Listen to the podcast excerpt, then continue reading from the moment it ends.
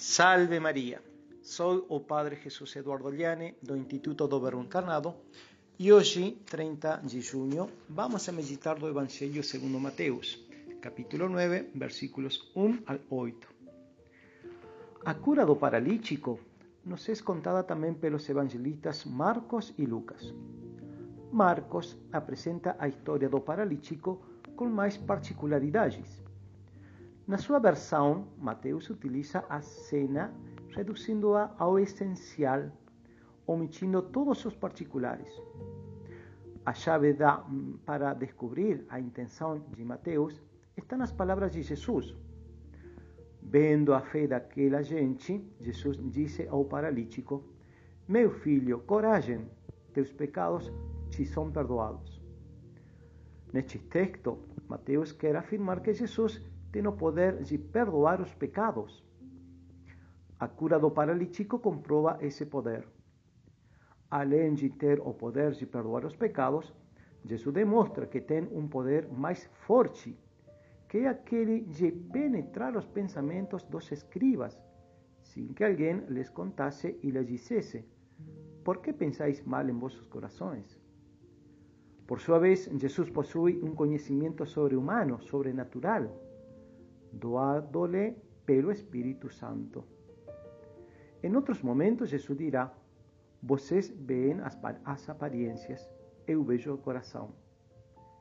Este conhecimento sobrenatural de Jesus demonstra que ele tem também uma dignidade única e que justifica o seu poder também único, aquele de perdoar os pecados. Quando Jesus quer demonstrar que tem o poder sobre o pecado, o paralítico passa em segundo plano, como se não interessasse mais o paralítico curado, e sim para que saibais que o Filho do Homem tem o poder de perdoar os pecados. A razão da cura do paralítico, que ouviu as palavras de Jesus, levanta-te, pega tua cama e volta para tua casa, é demonstrar a saúde eterna. O perdão dos pecados é mais importante do que a saúde do corpo. Mateus, além de demonstrar o poder de Jesus, quer realçar a fé daquela multidão que se aproximou de Jesus, atraída a ele justamente por causa deste poder. Fé tão grande que venceu todas as dificuldades, fé que é confiança ilimitada no poder de Jesus, posto a serviço do ser humano.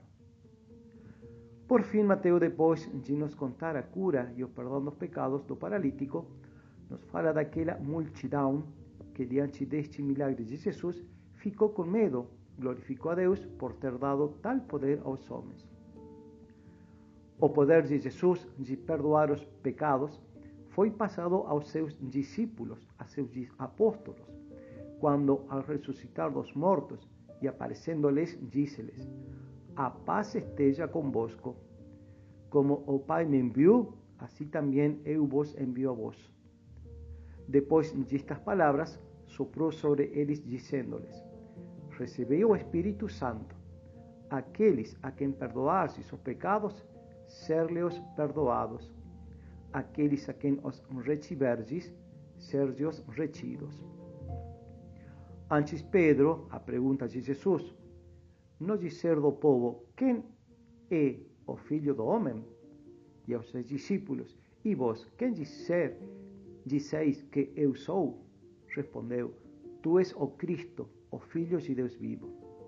E Jesus disse a Pedro: Tu és Pedro, e sobre esta pedra edificarei a minha igreja, e as portas do inferno não prevalecerão contra ela.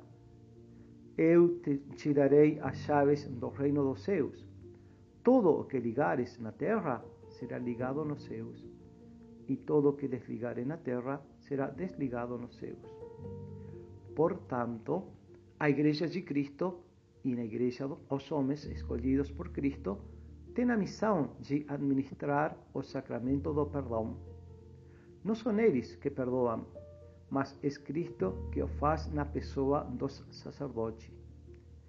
Este poder de perdoar os pecados é inseparável da pessoa de Cristo e da sua Igreja, uma, santa, católica e apostólica. Recemos então todos juntos. Pai, que minha fé ilimitada em teu Filho Jesus seja penhor de perdão e cura. Que o poder de Jesus me cure a partir do meu interior. Que assim seja.